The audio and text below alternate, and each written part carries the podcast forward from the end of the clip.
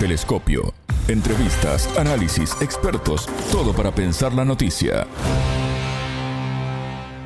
Bienvenidos a Telescopio, el programa de análisis de Sputnik. Desde Montevideo los saluda Martín González. Hoy es una edición especial con nuestra compañera Alejandra Patrone, que se encuentra en Guatemala, participando del segundo encuentro de la Avia Yala Soberana.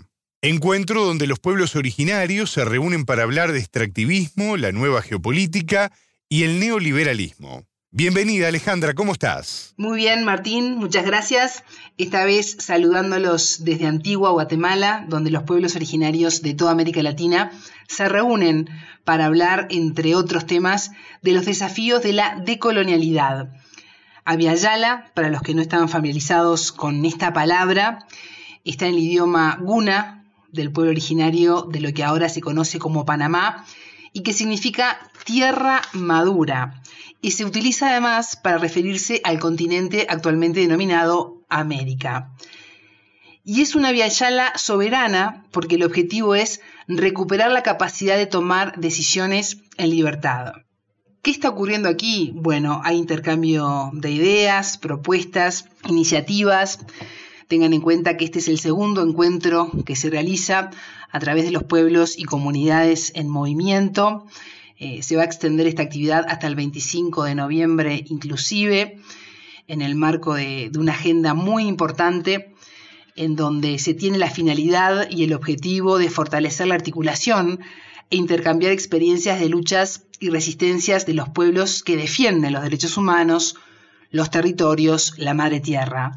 Se quiere además consensuar de manera participativa el horizonte teórico del espacio Aviala Soberana y fortalecer las capacidades sociopolíticas de los pueblos y movimientos sociales articulados en esta Aviala Soberana.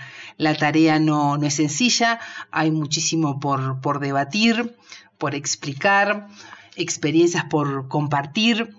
¿Qué les parece si comenzamos con la entrevista central de este telescopio? Desde Guatemala, Antigua. El entrevistado. Alberto Niken, periodista ambiental e intercultural peruano. Bienvenido a Telescopio, ¿cómo estás? Es un gusto recibirte. Muchas gracias, María Alejandra, es un gusto estar en tu espacio. Estamos compartiendo el segundo encuentro de la Via Yala Soberana. ¿Qué expectativas tienes de esta reunión?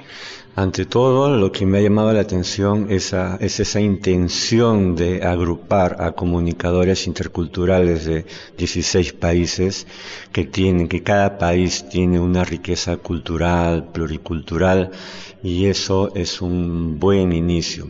Además, el buscar eh, no solamente agrupar, sino hacer un proyecto, una plataforma intercultural de esta región, es muy ambicioso y por ende las expectativas son grandes. Particularmente pienso que puede contribuir muy bien a, por ejemplo, generar incidencia dentro de nuestra región en torno a los temas que tienen que ver con pueblos originarios, eh, las comunidades locales que abundan en nuestra región y que necesitan eh, que sus demandas, así como sus propuestas, necesitan llegar a los tomadores de decisiones. Y como periodista ambiental e intercultural, ¿con qué te, te has encontrado en Perú? ¿Cuál es la realidad que se está viviendo en estos momentos? Por un lado, en Perú hay un periodismo ambiental creciente y que poco a poco está teniendo un enfoque intercultural. ¿Por qué tener este enfoque cultural? Porque tenemos 55 eh, pueblos originarios en nuestro país. Por ende, hay que mirar más allá de nuestras narices como periodistas y hay que ponerse en el lugar de ellos, conocerlos, aprender de sus culturas, aprender su cosmovisión, saber eh, todos sus valores, todos sus conocimientos ancestrales y cómo estos pueden aportar, por ejemplo, a adaptarse al cambio climático, ¿no es cierto? O a una solución basada en la naturaleza. Ahora, eh, no obstante ello, en el Perú hay eh, actividades extractivas, por un lado, y por otro lado también extractivas de, eh, actividades de grupos religiosos que cometen deforestación. Nuestra Amazonía es muy deforestada, aún en tiempos de pandemia, ha habido miles de hectáreas que han sido deforestadas y que ahora, tras la pandemia, nuevamente esos actores están eh, operando y además van de la mano con funcionarios gubernamentales que pueden ser eh, miembros del grupo de los gobiernos regionales amazónicos, como también de parlamentarios o hasta incluso alguna gente del gobierno central. Hay muchas eh, amenazas para nuestra Amazonía, no hay la eh, conciencia de lo que significa la Amazonía para proteger a nuestro ambiente, para aliviarnos a superar con resiliencia los efectos de la crisis climática y tampoco valoramos a los defensores ambientales, a los pueblos originarios que la defienden, a las personas que hacen activismo ambiental en favor de la Amazonía, a los propios periodistas que hacemos periodismo ambiental. Estamos siempre expensos a quienes cometen estos delitos ambientales. No hay que perder la esperanza y así como en Perú, en otros países de la región también hay muchos problemas, muchos conflictos socioambientales y encuentros como este en el que participan comunicadores interculturales, muchos de ellos originarios, dan un aliento de esperanza. ¿Cómo ves este proceso de decolonización? Es un proceso de larga data, no solamente que viene de 500 años atrás, sino que debemos seguir empujando este tema mucho más adelante, porque este colonialismo está enraizado en lo cotidiano. Incluso hay gente que hace una vida diaria eh, probablemente bajo la influencia del colonialismo y no se da cuenta, no es consciente de ello. Entonces, pensar en decolonialismo significa trabajar arduamente por generar conciencia, por generar incidencia y creo ahí de que los pueblos deben de ser soberanos en sus decisiones, deben de tener su propio desarrollo económico, social, cultural y no necesariamente significa eso ser intolerantes o enfrentarse a, a la cultura occidental, pero sí decirle nosotros también tenemos nuestra propia cultura, nosotros también queremos nuestro propio desarrollo, nosotros no queremos asistencialismo, no queremos neocolonialismo, incluso la crisis climática también eh, es parte de este proceso de colonialismo eh, industrial, capitalista. Eh, y los comunicadores tenemos en este tema de la decolonialidad un papel fundamental, ¿no? Comunicar, transmitir jornadas como esta en las cuales se eh, reflexiona eh, sobre la soberanía de nuestra región y por ende debemos de comunicar. Y en el marco de este segundo encuentro de Aviala Soberana, se están manifestando temas en, comunes a toda la región, a lo largo y ancho de todo el continente, pero hay problemas específicos de cada país. Eh, ¿Qué desafíos se tienen de aquí en adelante? Siempre cada país y sobre todo cada pueblo originario va a tener sus particularidades. Puede haber eh, puntos de encuentro, tanto entre virtudes y amenazas, pero después cada quien tiene sus propias raíces que los hacen diferentes unos de otros. Sin embargo, esta confluencia, este encuentro es precisamente para compartir las vivencias, compartir los saberes, compartir los problemas, cómo, cómo ayudarnos, cómo una experiencia positiva de un pueblo puede ser replicada en otros y viceversa, cómo también la respuesta ante una amenaza puede ser más fuerte en una cultura, en un país, en una región y que se puede trasladar a otra experiencia. Son estos saberes que se comparten y que pueden generar una respuesta mucho más sólida, mucho más amplia, porque esta riqueza de culturas de nuestros pueblos eh, nos debe de hacer fuertes. ¿Y cómo ves en todo esto que estás relatando y en las historias que estamos escuchando el rol de los medios eh, hegemónicos, ¿no? ¿Cuánto tienen que ver en esta destrucción de, la tierra y, en esta actitud que se tiene contra los pueblos originarios y contra la gente, en donde muchas veces la vida no importa? Lo vemos con la muerte de líderes indígenas, líderes sociales, líderes ambientales. Tú como periodista ambiental. Hay medios tradicionales, hegemónicos unos más que otros, que han tardado en darse cuenta de la importancia, por ejemplo, de el papel que cumplen los pueblos originarios para eh, salvar al planeta, para proteger a los bosques, por ejemplo, proteger los mares.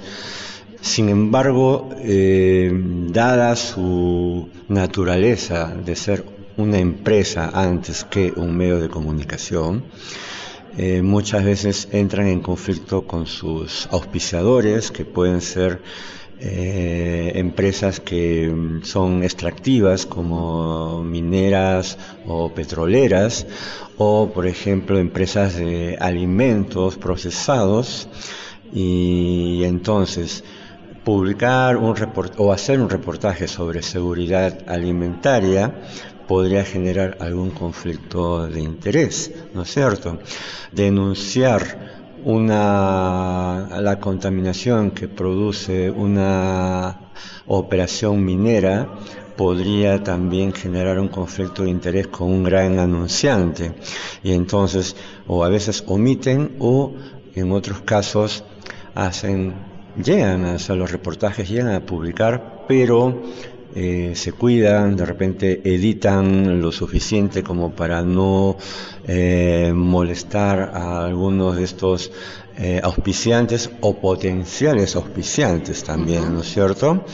Y, pero no tienen un enfoque intercultural y eso se transmite, se aprecia cuando ocurre algún conflicto socioambiental donde, por ejemplo, comunidades campesinas de los Andes toman las carreteras en protesta contra eh, un abuso de una compañía minera o por ejemplo en la Amazonía cuando alguna comunidad eh, nativa cierra momentáneamente uno de los ríos también en protesta por una actividad petrolera o porque no se atiende a la remediación ambiental tal o porque de repente no hay la atención médica para algunas de las comunidades. Y entonces algunos de los medios ven eso o titulan como gente que protesta, gente que es antidesarrollo, en el caso de las protestas contra las extractivas, por ejemplo, y, si toman algún local, eh, son vándalos, ¿no?